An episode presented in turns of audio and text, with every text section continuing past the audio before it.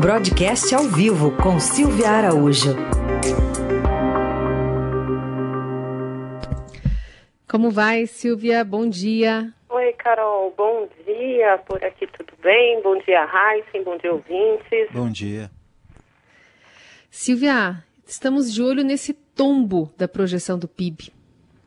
Pois é, né, Carol? Um tombo mesmo, né? O governo saiu daquela previsão que tinha inicialmente, aquela previsão no começo do ano, você lembra que era de 0,02, né? Para não falar que era um crescimento zero. Isso lá no comecinho do ano. E ontem foi revisado os parâmetros para a economia brasileira e entre esses parâmetros o crescimento da economia como um todo, do conjunto de riquezas produzidas pelo Brasil, que é o produto interno bruto. Então, o governo revisou para um tombo de 4,70%, que significa que a economia brasileira nesse ano vai cair 4,7% em relação ao ano passado. E só para a gente lembrar, né, Carol, que o ano passado, o primeiro ano do governo Jair Bolsonaro, o PIB cresceu apenas 1%. Então, toda aquela recessão que a gente tinha acumulada no governo da ex-presidente Dilma Rousseff, aqueles 7%, isso ainda não foi neutralizado. Se a gente trouxer o produto interno bruto de lá para cá, a gente ainda não zerou aquela perda que aconteceu, que foi uma perda de 7% do produto, e isso precisa ser recuperado. Agora, com esse tombo previsto para esse ano de 4,7%, aí o, o, governo tem que se preparar e tem que dar alguns incentivos para que essa economia volte a crescer a partir do ano que vem. E, Carol, interessante foi o seguinte, nessa revisão que foi feita para esse ano, para essa queda de 4,7%, o que, que o governo está estimando? Está estimando que o primeiro trimestre do ano, que vai de janeiro a março, o PIB deve ter um crescimento zero, o segundo trimestre do ano deve ser o pior de todos, com um tombo de 7%, e aí esse segundo trimestre compreende esses meses uh, de abril, maio e junho, que são os meses em que o governo está estimando que vai, vão ser os piores por conta do isolamento social. Então, a gente já vem falando é, aqui no jornal sobre os indicadores que compõem esse produto interno bruto, como a produção industrial, o varejo, serviços, e todos eles mostraram um número bastante negativo no mês de março, o que vai fazer com que esse PIB do primeiro trimestre do ano fique zerado na visão do governo. E para o segundo trimestre, como a gente vem falando aqui, que os meses de abril e maio devem ser os meses mais difíceis para a economia brasileira por conta do distanciamento social, fechamento aí de principalmente de serviços, do varejo e a indústria produzindo bem menos. Então, para esse segundo trimestre do ano, a expectativa do governo é de um tombo de 7% e a economia, na visão do governo, começa a se recuperar a partir do tri terceiro trimestre. Né? Então, eles estão prevendo uma alta de 3,6% no terceiro trimestre e uma alta de 1,7% no quarto trimestre do ano.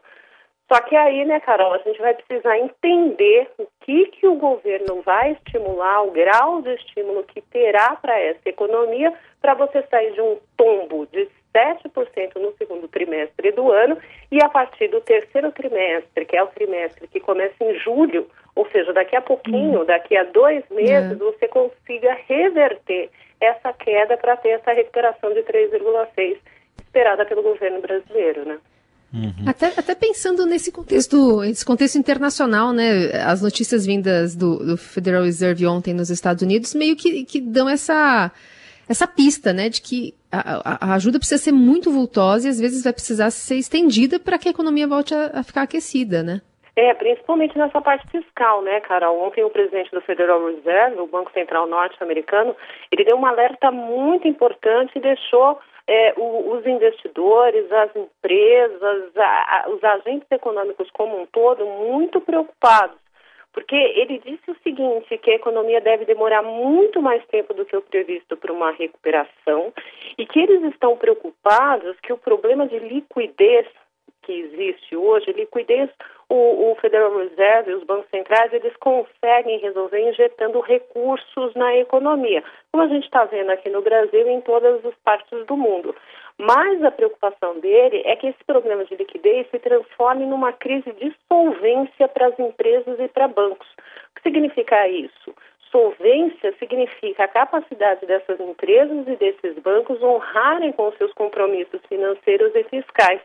Ou seja, no limite, se você tem uma crise muito forte de solvência, você vai ter uma crise como aconteceu lá em 2008, quando você teve, inclusive, quebradeira de bancos no sistema financeiro norte-americano. Então, essa preocupação ela é muito forte porque se as empresas e os bancos começarem a demonstrar essa fragilidade de solvência, a questão se torna o, o que você tinha hoje de uma crise mais voltada para a saúde, onde a injeção de liquidez poderia contornar esses problemas, se você vai para um outro degrau de uma crise de solvência, aí ela já se torna uma crise financeira e não mais uma crise de saúde.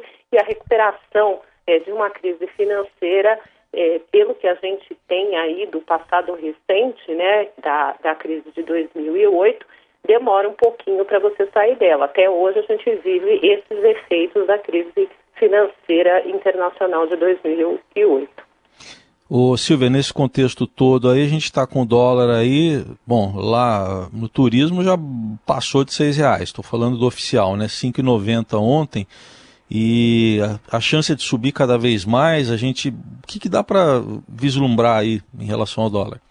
Então, Heisen, a gente teve aí ontem uma defesa do Banco Central para a cotação ali no, no passado dos seis reais. A gente tem falado sobre isso também, em que momento esse dólar pode é, atingir os seis reais ou até passar disso. Então, nesse contexto internacional que a gente acabou de falar aqui, já é um impulso para a cotação da moeda furar esses seis reais e aí é, vai depender muito do comportamento das moedas no mercado internacional e também das tensões políticas aqui no Brasil, que tem uh, também pressionado a cotação do dólar, para a gente ver até onde, qual é o limite é, para a cotação da moeda norte-americana aqui no Brasil. Então, por enquanto, o que, que a gente tem formando essa cotação é, tão elevada para o dólar? A gente tem todo esse contexto internacional que eu acabei de falar, a gente tem essa tensão política, principalmente nessas questões fiscais, onde é, o governo, de um lado, está gastando mais para combater o coronavírus, mas também tem algumas outras, uh, algumas outras questões que estão sendo discutidas, que ao invés de você conter um pouco esse gasto fiscal, você acaba aumentando mais, né? Ontem, por exemplo, o, o Congresso aprovou uma medida que vai é, reajustar salários é, do, dos servidores uh, no Distrito Federal, né, dos policiais no, no Distrito Federal. Isso significa mais gastos quando todo mundo está esperando que o presidente Jair Bolsonaro vete aquele aumento, né, de aquele reajuste previsto para algumas categorias que estava no texto que foi aprovado também pela Câmara e pelo Senado do socorro aos estados. Ou seja, quanto mais o país vai gastando, a conta de déficit primário no país vai aumentando, a gente já tem aquele déficit aí previsto de 600 bilhões para esse ano, e para fazer frente a esse déficit, você precisa da outra ponta. E aí a gente volta no início do nosso comentário. A gente precisa de crescimento para produzir receitas né? Essas receitas são produzidas através de impostos e contribuições que o governo federal recolhe. Então, essas receitas precisam crescer bastante para você combater esse déficit primário que também está crescendo bastante. E aí a gente pensa o seguinte, né, Heinz? Se a, se a expectativa é de um tombo de 4,7 nesse ano, que ainda pode ser revisto para um tombo ainda maior para esse PIB de 2020, na outra ponta você tem as despesas crescendo muito. E para equacionar isso, você vai numa terceira, num terceiro pilar, que é a dívida pública, que acaba também crescendo muito, porque o governo precisa se endividar para poder financiar as suas contas. Thaís Silva Araújo, falando sobre todo esse contexto da economia aqui no Jornal Dourado, volta na semana que vem. Obrigada, Silvia. Até mais, Carol.